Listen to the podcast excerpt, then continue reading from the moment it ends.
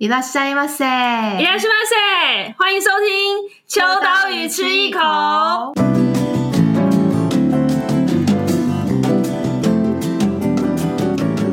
嗨，大家好，我是伊娃。 我是 Joy，今天在就是录音开始前，我要先跟大家提醒一下，就是本集请调整你的音量。就平常就已经叫大家要调整，今天要更调整，因为除了我之外，还有另外一个嗓门担当，就是哎哎，他现在给我在那边假装，但是没有，我刚刚想说，如果我等下大笑的话，声音应该很大。而而且你大笑的话，请记得往后一点，就是我现在都有被练就，就是大笑的话要往后，稍微制造一些 A。没有，就很像那个江辉他们在唱拉长音的时候，会把麦克风拉很长。呃，然后就拉远，有一些尾音，对对对对。好，那今天就是我找来了我的，可以自己说是好朋友吗？是好朋友啊，冠名冠名说是好朋友，冠名播出好朋友，对，是好朋友啊。然后本集录音现场现在目前就是都是水瓶座，一个无用的，就是资讯，就除了我之外，哦，就是我们的另外一位主持是 Joy 嘛，对。然后两位的生日是同一天。又再次第二个无用的资讯，年年份不一样哎，干嘛强调？哎，跟一个无用资讯，你知道二月十一号跟哪个伟人是同一天生日吗？爱迪生吗？对，我发现我想我高中的时候非常骄傲，我想说我跟艾迪生同一天生日，然后后来我看了那个电流大战的时候，说干他是烂人。我也是，我也是，我本来很自豪的，然后想说我以后再也不提起。对，我现在不敢讲哎，他们都说，因为现在后来资讯越来越修正嘛，然后整个就是以前的历史都被翻出来，然后证明化，那我说。干，以后再也不说了。他就是一个奸诈的商人啊。然后我说有什么好讲的？他说好希望跟特斯拉同一天生日啊。没事，至少现在股价比较好，就是对啊，还有的算。对啊。好了，那跟大家介绍一下今天的来宾，是我已经无法就是用哪一个身份特别定义他。但是我我必须得说，我在我曾经也在他身上花了不少钱，哎、欸，这样会让人误会吗？就是曾经有被那个，就是用钱钱用钱养过这样子，对对对，没有啦，被养过。我们来欢迎，就是我们今天来宾 Marco，嗨，嗨，大家好，我是 Marco，耶。Yeah, 然后 Marco 的话，我自己在写简介的时候有想到，你最一开始是有在成品工作过吗？对，还是马上第一个资资讯就错误。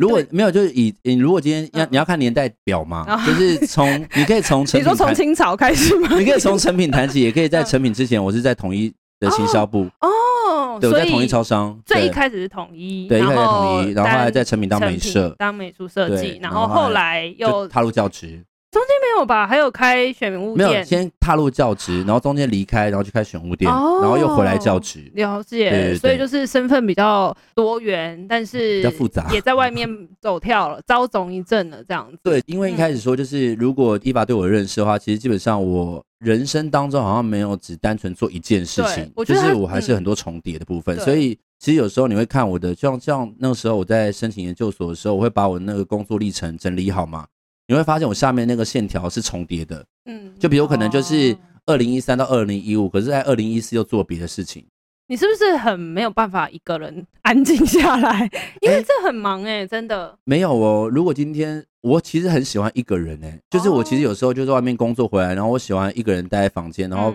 把自己的思绪整理好。应该是说，我觉得后来我有整理出来我自己的个性，就是我不害怕群众，但我也不害怕一个人。就像当初我白内障的时候，我是一个人去开刀。好多资讯量，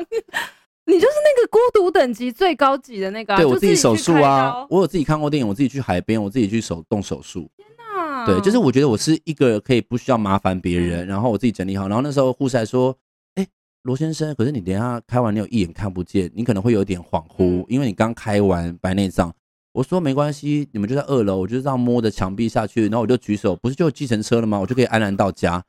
他们说。是啦，但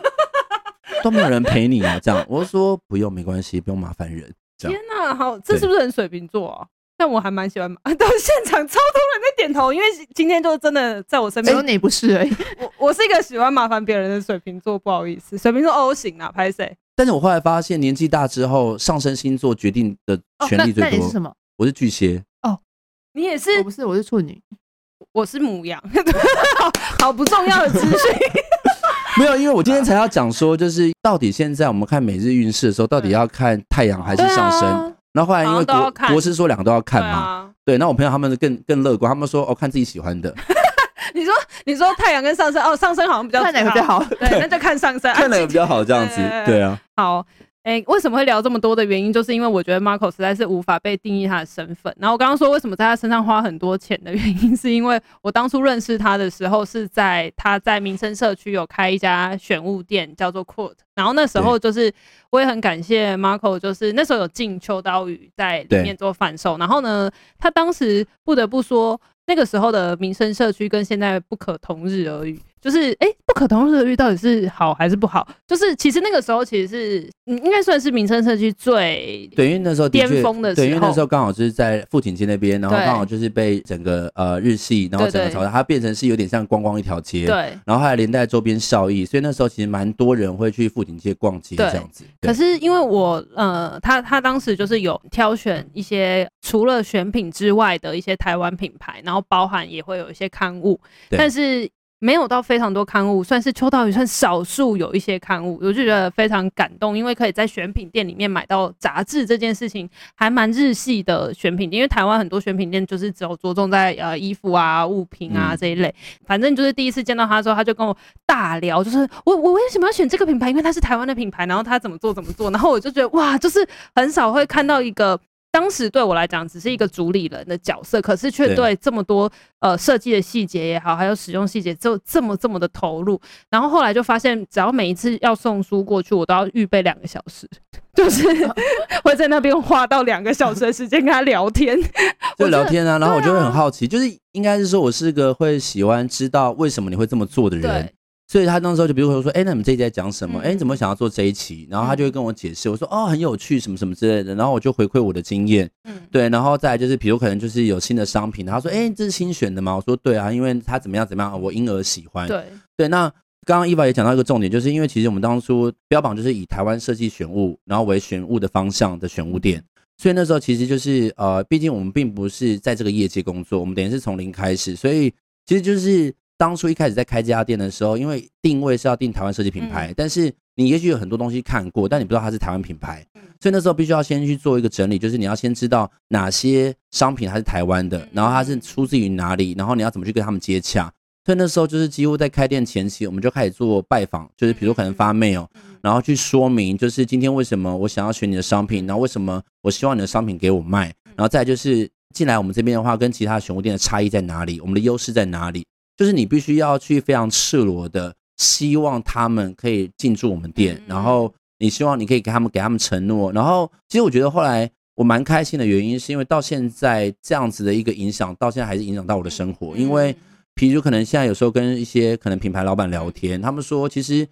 他们还是觉得说当初在做主理人这个角色的时候，他其实可以单纯做买与卖，但是因为我还是非常花很多时间去了解，然后我还告诉他们说，哎。所以这个东西的设计怎么了？他们说：“哎、欸，你有做功课？”我说：“有。”然后我还知道说，这个东西你一开始的时候就有点像是把每个品牌都爬粪过，真的，真的，真的，他会讲的非常仔细，而且甚至我觉得有时候他已经比品牌本身讲的更好。因为真的，我我不是夸张，我不是因为他在我面前我才这样讲，但是因为他有时候会讲出一些，就是他自己把使用者经验也加注在里面，比如说。像他刚刚来又在推坑我们买他身上的外套跟帽子，他就说：“我跟你讲，这个口袋怎么样怎么样，就是因为他有包覆着就是使用消费者的精神在里面。然后他身为一个选物店的主理人的时候，他挑选的理由跟消费者理由他都会同时兼具，然后又了解了品牌。所以我觉得在他的店里面，当时在他店里面的那个消费体验是，除了要花两个小时聊天之外，这个是可称赞，因为很少会跟老板，而且不熟的人你也可以聊成这样。”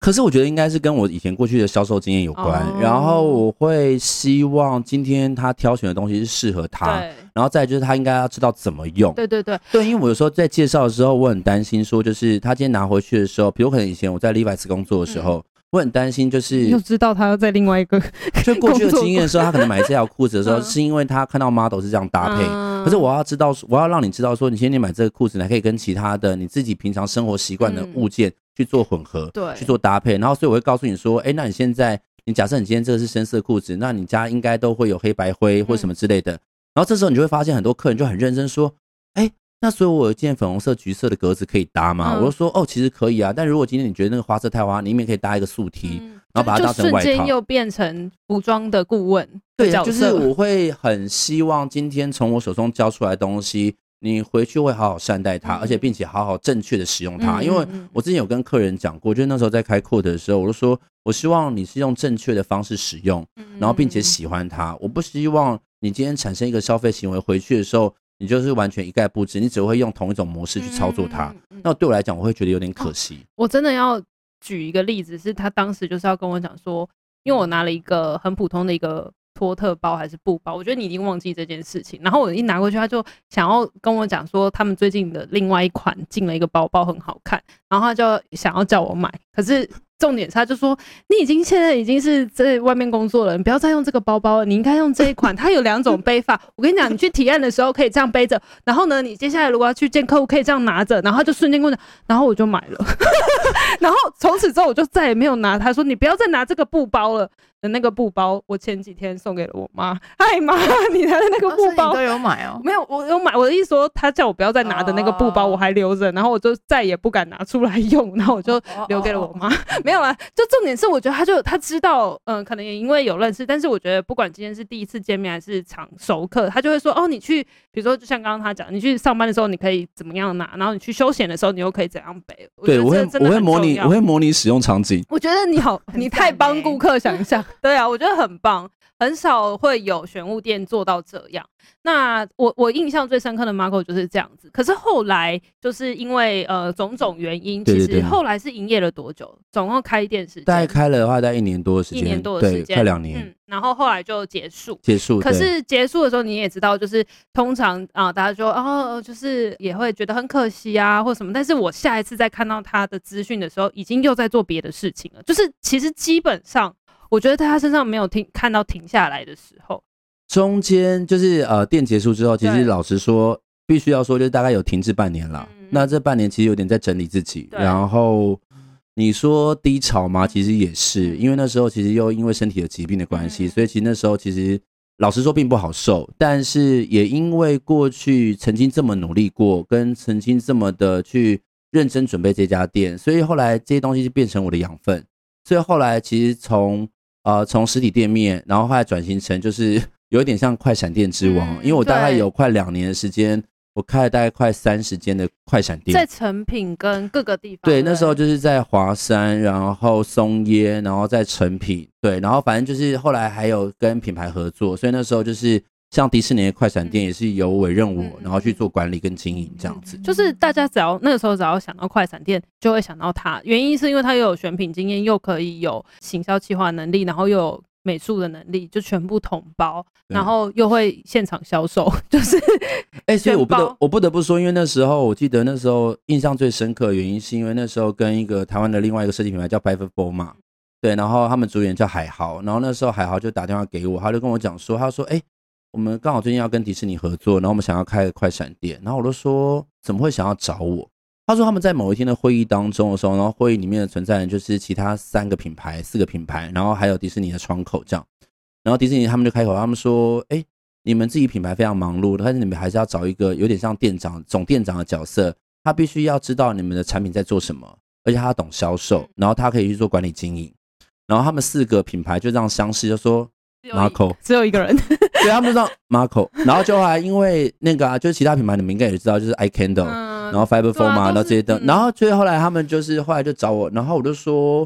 哎、欸，其实我听到很开心，因为其实那时候会觉得曾经就会迷惘，说我到底会有点质怀疑自己，然后会觉得说自己的能力是不是不足，但是后来发现。我必须要说嘛，就是在商言商，他们根本不需要去为了人情世故去特别把这个案子给你，因为他们也是想要赚钱。可是他们找到我的时候，那代表说我一定势必曾经做对某些事情，他们才会找我这样子。然后后来就是也因为这样子一个合作，然后开始传开来，然后后来有很多品牌他们说，哎，听说你有在去做呃代管快闪店这件事情。然后因为好处在于说，就是包括所谓的销售教育也是我自己下来。然后所以等于说，就是你看到一家店，其实它有点像转型成当初的实体店面变快闪店。那快闪店会发生的事情，实体店面也会发生。所以包括就是员工教育训练，然后排班表，然后开发票，然后包括就是台面整理库存，然后包括就是了解每一个品牌，然后都是等于说他们今天就等于是委任全程交给我，然后最后我每个月还要，呃，我每天还要回报报表给他们，就是回报真正上面的老板说，哎，今天营业额多少这样，所以他们就非常放心，因为他们说有时候他们都就像刚刚伊娃说的，就是有时候他们自己的商品都不知道自己怎么销售，但他们交给我，他们就觉得很放心这样。我觉得其实听下来比较这个有一点事后了啦，就是事后再回去看的时候，就觉得好像。每一个历程都是一个累积，比如说不管是统一啊、成品啊，你看刚刚讲到每一个，还中间还穿插什么 Levi's 啊，就各种销售经验。对，比如说跟业主啊、跟品牌，然后在开 Quartz 这个选品店的时候，其实你要去大量的去阅读跟理解台湾的品牌，但是在理解品牌的同时，其实又在累积你在台湾品牌的一些人脉，就是其实我觉得环环相扣，然后在快闪店的时候就可以很快速的去在短时间之内迅速到位，就是。我觉得很很很多时候就是在当下，你会觉得说啊，我我现在看起来好像选品店收了这个一年的时间，然后其实因为他的店面真的是花了蛮多预算在做，就是其实我那时候知道的时候，我也有点觉得感伤，因为就觉得啊，其实我还蛮喜欢那家店的，然后就觉得当然有点可惜，可是后来再回头去看，这全部都是累积，然后反正现在。富锦街也是不一定合适开选品店，就是他们现在用用不同的形式在经营、啊。对对对对对，只是就觉得说哦，原来就是到现在，你就会发现过去这件事情都有所累积，然后在最好的时候做了一个不一样的发挥。所以后来呃，Quartz 结束之后有半年的时间，然后在各个快闪的对，就后来等于说在店面休息呃，就是休息半年之后，然后开始陆陆续续呃在。快闪店之前，那时候又开了一个叫做单身男子的房间，哦，对对对对，对，在松烟，嗯，对，然后那时候就是等于说是用自己的名义去开这个企划这样子，然后后来就是那时候就是有点又把我喜欢的友好品牌再集结成快闪店，然后去的形式，然后还有这个快闪店的 know how 之后，然后开始陆陆续续开了快一年多快两年的快闪店，就是各大品牌，然后只要有机会就会合作这样子，然后后来呢是因为疫情的关系，其实真正快闪店会慢慢停下来，原因是因为疫情，因为没有观光客，所以其实。品牌也会知道说这样其实会有一点入不敷出，对，然后后来就还是自己回到教职嘛。那教职的部分的话，其实这个东西契合第二题，就是因为那时候自己 Q 第二题，对，因为 哎，先简单介绍一下教职，刚因为只有提到教职是什么教职，跟在怎么样子的环境。本身现在在那个公立国中，然后担任视觉艺术老师，听起来是哎，我以前都不会叫美术老师，叫视觉艺术老师哦，没有。现在要叫一零八课纲规定，因为现在就是只要你的教师日志上面写美术，会被那个老师划掉，说现在叫视觉艺术。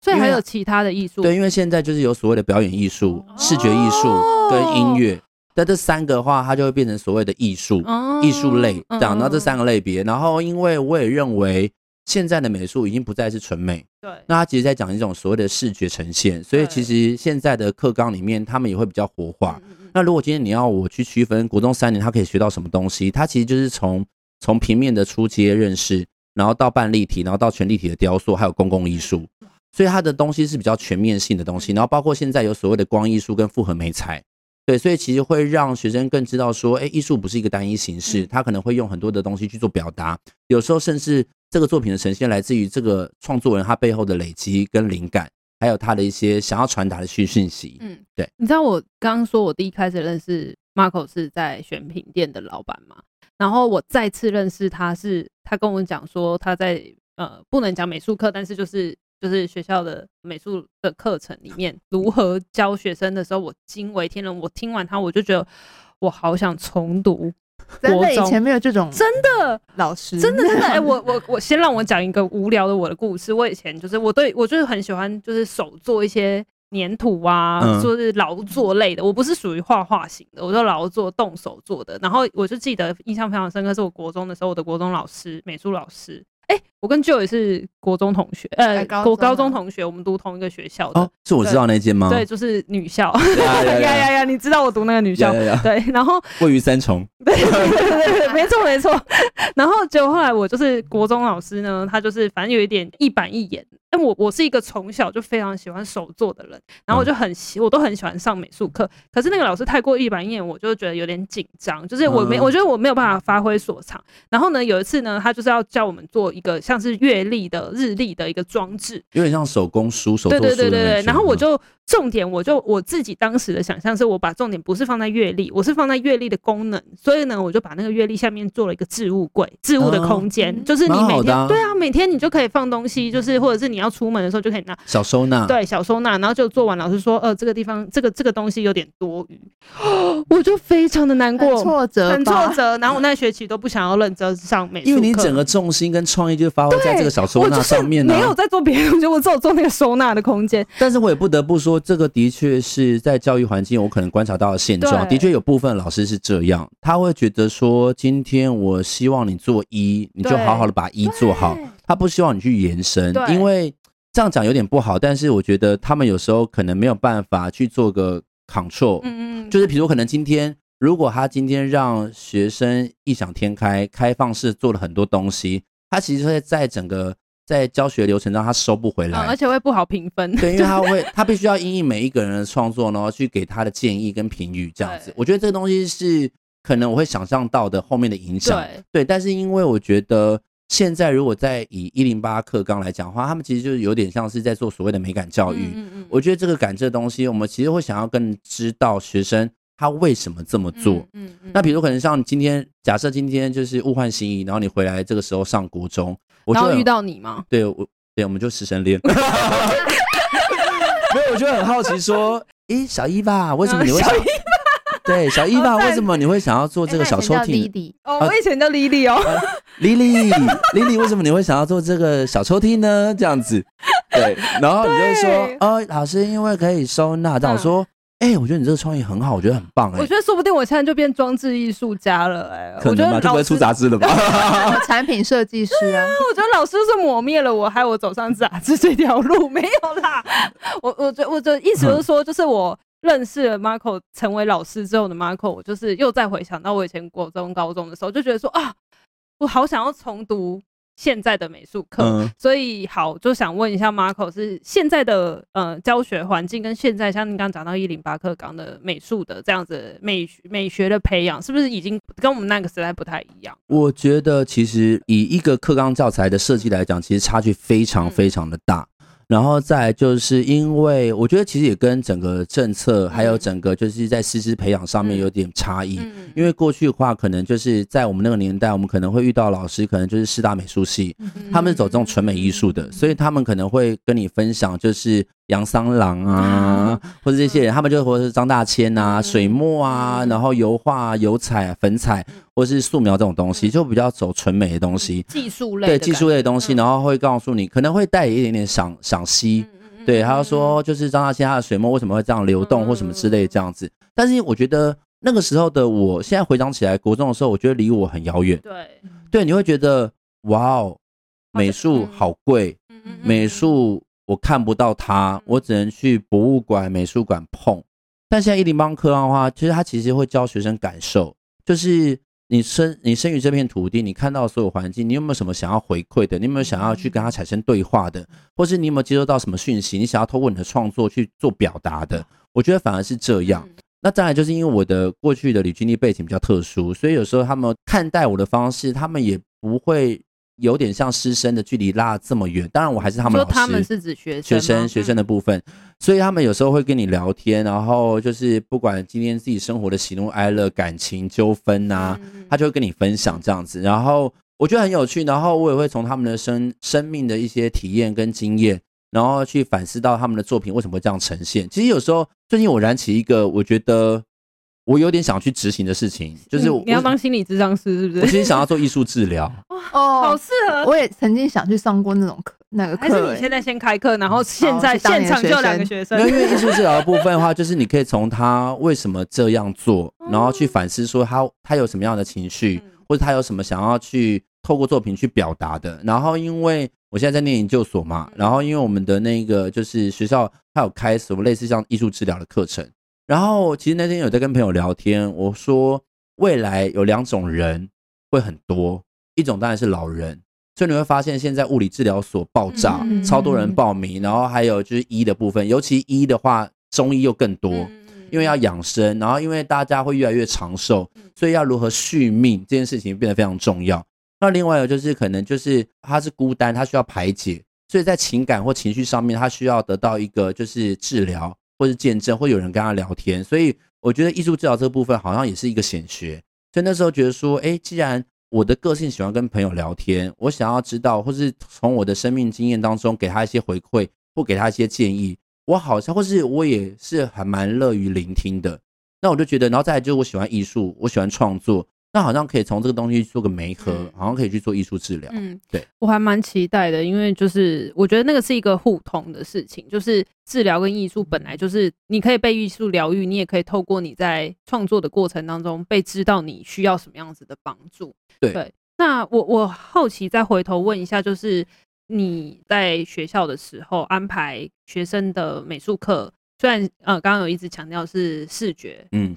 没有关系，因为现在大家聊，都还是会聊美术课，只是说就是在整个一零八课纲规划，为什么会从美术转为视觉艺术的原因是这样子，对，了解。但是在上课的时候，对，你有安排哪一些课程是比较特别啊？因为我们没有办法。一整学年全讲，我们挑几个，因为我们怕一讲就要三级，没有啦。我自己 会蛮有趣的原因，是因为我会结合我过去的工作经验，然后，所以我其实基本上现在比较多人知道我在做一件事情，就是所谓的灯管字教学。对，那灯管字教学的话，就是呢自己把它拉回课纲，就 是拉回课纲。灯管字教学这件事情为什么会开始这个课程？原因是因为我很喜欢霓虹灯管字，对，它会有一种就是让你觉得被疗愈的那种温温度。对，然后再就是以前会，如果你喜欢美式风格人的话，那种咖啡厅都会有那种传统的灯管制。但是因为像，就是我自己知道，就是像玻璃灯管那种霓虹灯管的话，它的技术层面比较高，因为它等于是玻璃，然后添够不同的气体，然后让它产生不同的颜色。嗯、那这个东西在国中课程中不太可能执行，对，因为它有危险性，还有这个东西的话，可能你必须要去烧制，它可能会有其他的一些可能成本考量。所以那时候就是去网上搜证，说，哎，到底有什么可以取代玻璃灯管？然后还发现有这种冷光线的这种材料，然后发觉哦，冷光线这种材料它可以去，因为它里面有添加铝线，那你可以固定那个模型，然后你可以去把它这个字形去依照这个形态去把它模仿出来玻璃灯管字。那这时候你就是上网看完之后，你会发现，哎，网络上看到的资讯并不是我想象中的玻璃灯管，我想要让这个冷光线更接近我想看到的传统的玻璃灯管，所以那时候就自己去抽丝剥茧，然后还发现哦。那因为冷光线它是直流电，所以它必须要用一笔画，嗯，因为它没有办法去剪掉，然后再接上，嗯、所以它等于是你必须要去一笔成型，对，你要去一笔成型，你要去绕那个字形这样子，所以那时候就是大概知道这个逻辑怎么走，然后后来就开始知道怎么去固定，然后因为自己会想要再把这个课程优化，所以那时候其实参考了很多网络资料，然后网络上的风格都是它会有呃告诉你会用塑胶瓦楞板，然后用热熔胶把冷光线粘上去。对，可是你就会觉得说自己对美感很要求，嗯、你就觉得说，哦，对，关灯很美，但开灯超丑的。对，因为后面就有个背板。对，后面就有个板子，然后上面就残胶，我会我没有办法过过这一关，嗯、然后所以那时候才会用那个铝线固定当成骨架，嗯、然后沿着那个东西，然后后来是在呃 IG 上面分享，然后分享的时候后来被品扣一看到，嗯、然后他就邀约我去上课这样，然后那时候我就想说，一个国中美术课会有人想来上吗？所以这个是你在。国中的课程上面教的，对，这个是哦、啊，所以是现在老师在美术课里面都可以自己去安排不同形式的作品。呃，我觉得这个逻辑是这样，嗯、就是比如说你要在既有的课纲以本，然后再去延伸。了解。比如说，可能今天我刚刚说到了，因为像九年级的时候，它会有所谓的多媒体艺术、嗯、光艺术。嗯、那这个东西的话，就是因为光艺术这个点。然后让我扩成是面，然后我就做了这个灯管字。那那我先外插问一下，我等一下会再继续问灯管字的问题。但是我想先问，请问一下，你隔壁班的美术老师在这个时候他在教什么？现在学校会有几个美术老师啊？一般来说的话，如果以正常编制来讲的话，应该会有三位，就是有三个年段嘛，七八九。所以就是比如说，可能正常的走法就是七年级配一个老师，然后八年级配一个老师，然后再因为因为少子化。那每一个老师都有基本终点，对，所以比如可能今天每一个老师都要上满十六堂课，对，所以大概就是这样子的编制。然后我的存在比较特别的地方，是因为当然其他美术老师他有其他的课程计划跟规划，所以他可能某些老师他没有办法上满一个年段的班，比如可能他今天只能上十二个班，那剩下的，假设今天满呃全班是十六班，那剩下的四班就会由我来去协助。对，然后再来就是刚刚有跟伊娃提到，就是我就是这学期比较特别，嗯、这学期的话，因为过去有 又开外挂，因为个因为过去有设计背景，所以他那时候他们其实有问我说要不要接生活科技，嗯、对，那生活科技的部分的话，其实他讲到所谓的设计思考，其实跟我本科更像，因为我以前在高中念的是那个广告设计，所以我有学过三视图跟立体结构，嗯、对，然后只是木工这一块我并没有接触过，所以那时候其实在，在呃准备接生活科技的时候，就是自己有花点时间，然后还有在。比如可能像是有受训啊，然后培训，然后自己知道怎么去做这些电工机具的部分，嗯嗯、对啊。但是因为我是个爱好学习的人，所以从喂具到现在，我自己会去动手玩一些东西。嗯嗯、所以你还是没有回答到其他老师在教什么？其他老师的话，太认真了，你知道吗？就是在你的课上可以又学冷冷灯管，应该是说，我觉得。其他老师他不敢批评了，不能说不认真，但是应该是说他们会按照既有的规划走。对，比如说可能今天他在课程上面他有提到这个作品，嗯，他可能就会请学生做这个作品，就这样子，就这样子。但是就是你不能说他不好，嗯、也不能说他不认真，但是他可能就是会比较直线，嗯，对，他可能会觉得说哦。OK，因为课本在教这个东西，他们有他们有所本有所依据，可以去做参考。嗯嗯嗯、但是因为那时候我会觉得，就是我会想要每一学年都增加一些新的东西。对对，所以像今年我还有跟那个光艺术的那个设计师艺术家合作，嗯、所以今年就是在新北的教育局有推一个 STEAM 的教案。嗯、那这个东西蛮有趣的话，因为即将那个英哥会开一个新北市美术馆。哦，对，那新北市美术馆的话，它其实是以教学为主打的美术馆。嗯所以那时候他们就有在做这个教案的时候，就是变成就是只要提出申请的人，那你就是一个老师配一个艺术家。嗯、那艺术家啊、呃，他有什么样的专长？然后呢，他就我们两个就一起共备这个教案，嗯、然后呢，在自己的学校里面去落实。所以刚刚你讲到那个英歌的那个，是一般的学生，还是一般就是民众、大人都可以？呃，他就是在国小、国中、高中，哦、还是在学校？对，然后他就是你可以提出申请。嗯嗯，那你提出申请的时候呢，然后这时候呃，新北美术馆他们的呃就是人员，他们就会媒合一个新新北在地的艺术家给你。哦，对，我觉得现在课程真的很有趣，哎，就是很多这样的资源跟很多新的教学模式，然后当然就是教育部啊，或者是县市等级的跟中央等级的都。积极也在推动美学这一块，但是我觉得好，回过头来就是刚刚有讲到是在九年级的课程有讲到像光啊这些，但是 Marco 就把它衍生成为冷光的灯灯管字，然后甚至把这个灯管字，它只是一个课程当中的一个作品，但是却可以衍生出来变成在 Pinkoi 上面，就是又延伸到从学生延伸到大众，就一般人你也可以透过付费的方式，讲直白啦，就是它课程啦，对课程，然后你又可以推广给就是一般民众都可以去。体验就是他等于是从学校体制里面，但是你又开出了一个副业，我觉得这件事情非常特别，因为我想象中的老师就是很中规中矩的。好，就算他在学校里面做很特别的事情，麻辣鲜师现在还有人找麻辣鲜师吗？对不起，我讲了一个。现在应该有时候你你你跟他提到那个，因为你知道现在因为抖音的关系，嗯、所以有些老歌还是会被重新翻出来。老歌，你说那个川岛茉树代的歌吗？你说现在叫马奎欧吗？他们就是没有，你知道吗？就是现在国中生，他们知道麻辣鲜师，嗯、但他们是看到重播。哦，就是 N N 次的，他们还是会模仿那个徐磊说我要当老师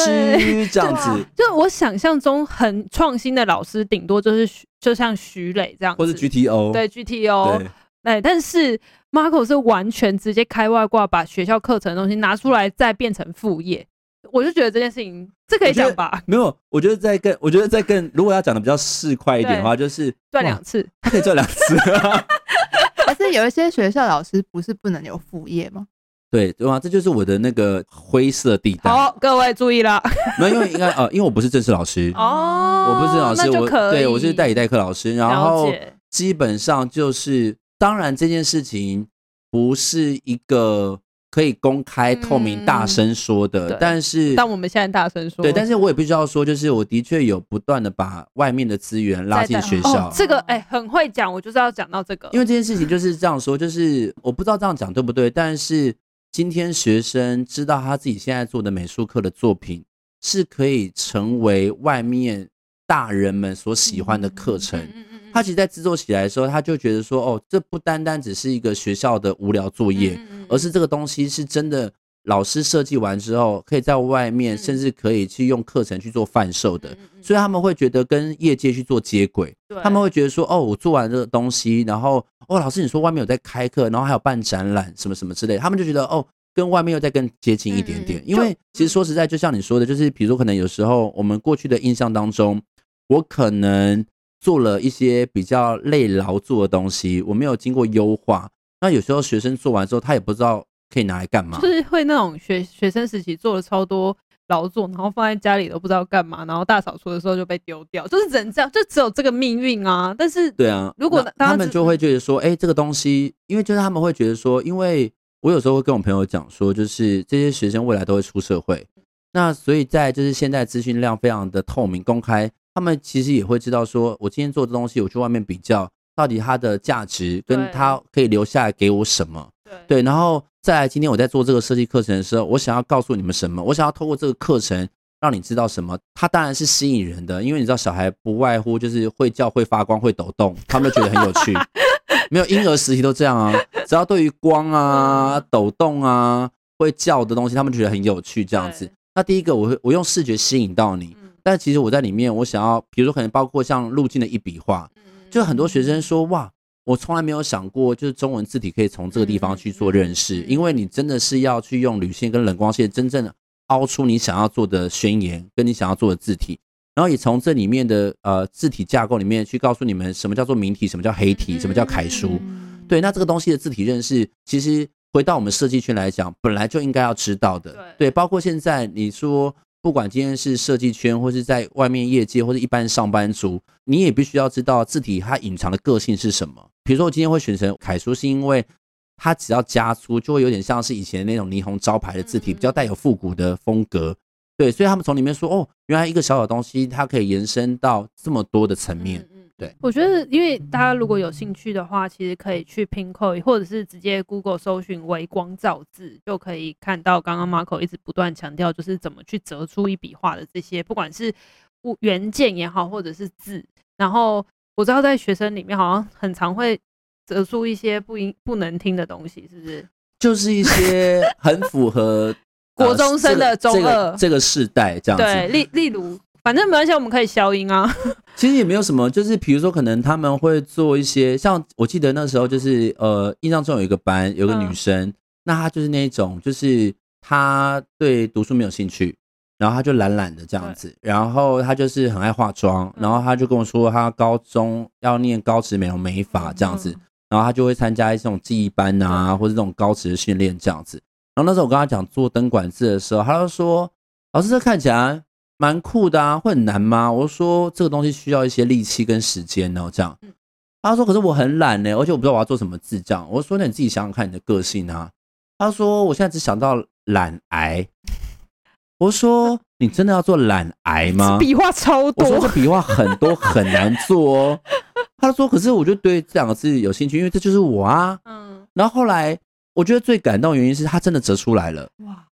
他折出来的原因是因为他喜欢这个字，他觉得这个字符合他的想法，跟他现当下这个现状的一些念头。然后他透过，因为我觉得很感动的原因是因为，比如说今天，呃，你有一些话想说，对，你很认真的把它表达出来。对我来讲，我就从中看到这样子的努力，就是他没有问过程，因为这是他喜欢的，他想要说的，所以他很认真做。所以那时候就是，尽管很多老师就觉得，哦，这个女生就是趴着睡觉啊，不爱念书啊什么的。然后后来自从做这堂课之后，她每次课堂上就是默默的，因为反正她其他课也不上，她就开始凹折这些字这样子。然后你就觉得还蛮感动的。然后再来就是还有那种就是中二一点的话，就是可能我爱大奶妹啊，或是比如可能就是他会说就巨，或者要做巨锤啊。我说，哎，为什么你要做巨锤呢？他就上，他就用暧昧笑容说，我索尔啊。那我就说，OK，这样子。哎、欸，我真的真的觉得，如果我是学生的话，我会超喜欢这个老师，嗯、因为就是很直接，可以讲一些五四三。不是，他们现在就很爱跟我讲一些五四三啊。然后那时候他们就会说，而且到最近最幽默的地方就是有一个那个九年级国三生，然后他在补习班认识他的女朋友，嗯、对，然后呢，他后来就变成，我觉得好像是他的恋爱小达人一样。他说，哎、欸。第一次约会要带去哪里？我说，学生不外乎就是吃饭、看电影、逛街吧。他有门禁的，我说新庄，老街真的蛮无聊的，还是你去红会？嗯，对，红会的话就是对一栋的话，对，可以看电影什么之类的。然后他就说，那这样子的话，你就要吃什么？我说以国中生的价位，那就是 应该就是怎么怎么。他说，哎，不要看我没有，我我不一定要，我不一定我不一定只能吃麦当劳。哦我说好，我觉得那个牛排红会 B one，就我说，哎，那如果今天，然后后来他又跟我讲说，哎，比如说可能就他会问我，他会请我帮他规划约会的行程跟计划。然后你也知道，学生最爱就是。双对情侣，对对，就是那种两个对 double dating 这样子，然后他就说，然后他就把那个群主截图给我看，他们说，哎，他们不喜欢吃泰式，然后我就说，啊，可是我觉得 B one 的想太多很好吃，真的蛮好吃的，对，然后我就说他的那个泰奶真的蛮道地的，好，然后反正就是我跟他找找找，然后后来他就说，那个我们交往一个月，我们决定要买情侣对戒。连这个也要问？你会不会自己谈恋爱啊？然后他就他就丢给我看，然后我就说，然后我很认真哦，因为我跟他就有点像兄弟，我就说，哎、欸，你女朋友只是想挑自己想要的嘛？因为有些很 you 的一些手链，我说这男生戴很不可以，很不可以，就是感觉你这边打篮球的时候就崩断啦。他说没有啊，他就喜欢就给他挑啊。好笑，为什么他听起来很像？然后我就说叼根烟的样子。那我就说好好好好好，那他喜欢你就尊重他这样。真的，我只是跟你讲，我认为的情侣对练应该是比较偏中性的，就是男生女生戴都 OK，而且他不会这么细。然后他就说啊，随便啊，反正他开心我就结账这样子。然后反正后来他们真的买一个非常细版的，就那种韩版的小细手链，就一定要做穿搭搭配那种。我就说那你现在有戴吗？他说当然没有啊，啊反正就是出去约会的时候。再戴就好，这样。我说哦，好了好了，算蛮贴心的这样。反正就是很多 know how 会问我这样，然后我就觉得就是我有时候就说，我到底为什么要帮你们理这么多啊？这样，包括我有时候觉得我自己在做教职根本是终身服务啊，因为呃，因为我毕业的是不是？因为我总共总 total 教书，就是包含选品店之前跟之后，我总共教八年。哦，我的学生第一份工作是我推荐的。你推荐人家去哪里？呃，不能讲。名字、呃、什么类型的？呃，行销企划类哦，因为他念的是那个福大广告哦，对，然后做行销企划类，然后那时候我觉得这个新兴品牌我觉得还不错，但是后来发现从他口中讲的好像不是这回事、然后我就跟他讲说没关系，我觉得你学到你要的，而且我觉得这是一个经验嘛，因为毕竟你还是新鲜人，我觉得的确要慢慢的从工作经验当中慢慢累积成你想要的东西或者你正确的方向这样子。然后，比如说，可能像之前我开快闪店，我还找就是高中准备升大学的学生当攻读生。有有有，我有。对，然后包括他们最近一波一窝蜂就过来问我备审资料，跟呃自传作品集要怎么做，因为他们高三准备升大学。真的是终身服务哎、欸！我就想说，然后有时候想说，知道这么多是原罪是不是？就是对，就是那种就是想说，因为我因为我又我是个又藏不住的人。他们说：“老师，你觉得什么什么东西？”那我就说：“哦，我知道啊，什么什么。”他们说：“这个你也知道。”我就说：“年纪大有好处吗？” 就是这样，就想说多活你几年，对，就多活几年呐、啊。然后就是你知道，就是吃过的盐比你吃过饭还多啦。这样，所以就大概知道哦。我应该说我不是这一个专业，但是我有朋友是，所以我可以大概知道说这个业界的发展或者什么。然后比如说现在，我必须要很认真跟你讲，就我自己的生命观察，我觉得如果今天你的大学。学的东西跟你的业，跟你未来工作能够衔接，我觉得是会比较好的。对，我说，就不会像是你必须要，因为我说我真的有太多朋友，就是他可能念书是为了家人而念，他可能大学毕业之后忽然才意识到说他其实想要做的是美发。那你真的其实前面的路你就可以开始规划。对，我就说我很想要知道你们到底要什么，然后我可以给你一些建议这样子。然后我有时候不知道这样讲好不好，但是有时候。我都会扮那个腹黑的那个角色，我就说，你今天填的志愿是你爸妈帮你填的，但这人生是你自己的。有一天你爸妈离开了，你的人生还要自己得面对，难道你不会有一些怨吗？这真，如果今天这个真的是你想要的，我没有话讲。但是我比较担心的是，这不是你想要的。对，有时候就会。我反而会有点像朋友，然后只是这个朋友就是年纪稍微再大一点点，然后给他一些生命经验这样子。你很像就是在芸芸众生里面渡一个是一个，你知道吗？就救一个是一个啦，就一个是一个，能救就救。对好，我们今天其实还有超多，本来因为好这快速带过，就是呃，Marco 除了当学校老师之外啊，还有在帮学校做超多事情，例如说帮学校改造教室啊，然后学校每次办活动要做那个主视觉也是找他，他就是很常在他的脸书墙上，就是又贴了某一个活动的主视觉，然后大家就说：天哪，这在哪里？哦，这在我们学校啊，就是你会以为那是。坊间对坊间的售票活动，结果没想到是一个学校的，就是学校的音乐会，对学校音乐会校庆啊，对对对，然后做的就是超有水准这样子。然后学校的教室改造你也有参与，然后还给时尚杂志拍照，对，就是你看尽做一些就是开外挂的事情。但因为时间关系，我我觉得我们之后说不定还有机会可以再聊一集。但最后一题是，身为美术老师，我们在访纲里面有提到，就是。你觉得台湾的国中生的美学到底还有没有希望？感觉这个可以再讲一一一集，但是简单来讲，必须要说，我会认为现在台湾的孩子是有希望的哦，但是哦对，但是我觉得，毕竟你在最前线，对，但是我必须要说，他们想要的也许跟我们想要的不太一样，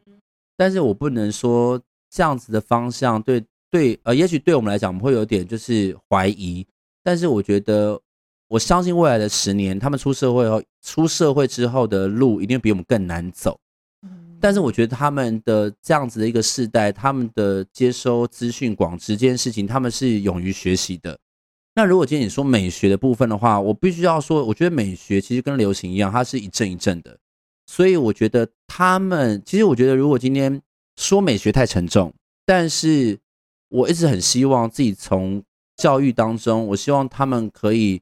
更加的把自己的感受说出来。我觉得一旦你对于你的生命跟你的环境你有所感受，你知道怎么去阐述，你怎么去表达你的想法，我觉得就离美不远。哇，好感人哦！最后这个收尾很像老师哎，我就是一个老师，我是。好了，大家如果想要了解更多 Marco 的话，他其实本人也有在开 Podcast 节目。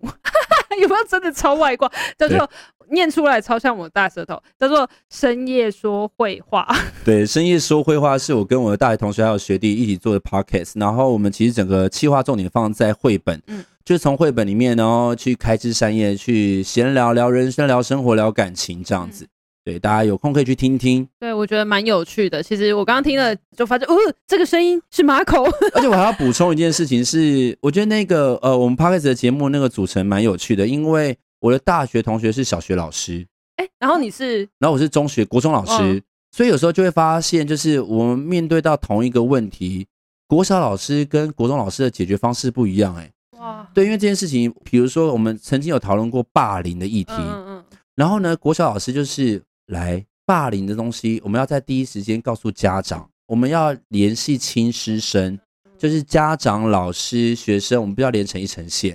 然后这时候，你知道我的回答是什么吗？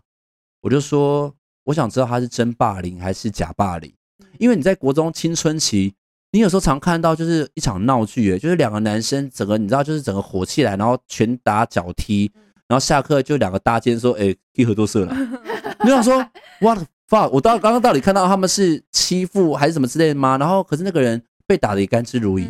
对，你就觉得说哦，然后再来就是因为他们是青春期，所以有时候会跟家长来自一些抵抗，对，所以这就是为什么我在第一时间不告诉家长的原因。有可能他今天情绪的抑郁或者他的忧伤来自于家庭的环境，所以这就是为什么我不会在第一时间告。我想要先知道他为什么难过，为什么他忧郁的原因。对对对，然后有时候可能我也不会。有时候我们可能会站在一个陪伴的角色，然后我想要知道他为什么会有这样的状况发生，所以你就会发现两个虽然都在教呃教育现场，可是思考层面非常不一样。对，我觉得今天这一集其实要找 Marco 的最主要原因是很希望在听的所有人，你的现在的工作是什么？其实我觉得那只是一个其中一个成分。我觉得能够像 Marco 这样，在不管哪一个岗位上面都可以做出很多开外挂的事情，我觉得是最厉害的。我很难想象一个老师也可以做出这么多，让他变得这么有趣。即便好，你最后可能也没有开成副业，但是学校委派说，哎，那个美术老师，你可不可以把学校改造一下？然后随便弄弄也是也是一个，但是可以弄到时尚杂志来拍也是一种。所以我觉得这就是一个很大的差异。所以很希望大家听完这一集之后可以。有一些不一样的想象，然后可以开心的过每一天。我期待第二集啦。对啊，因为我是觉得。好像没有聊完，不是访刚，而且我们开录之前其实已经聊一小时，所以我就跟你们讲，为什么去他的店里面会两个小时吧？你们现在终于理解了吧？还有超多可以聊的啦，希望之后可以有一个不同的主题，然后再找 Marco 来。谢谢大家，谢谢大家，谢谢。谢谢。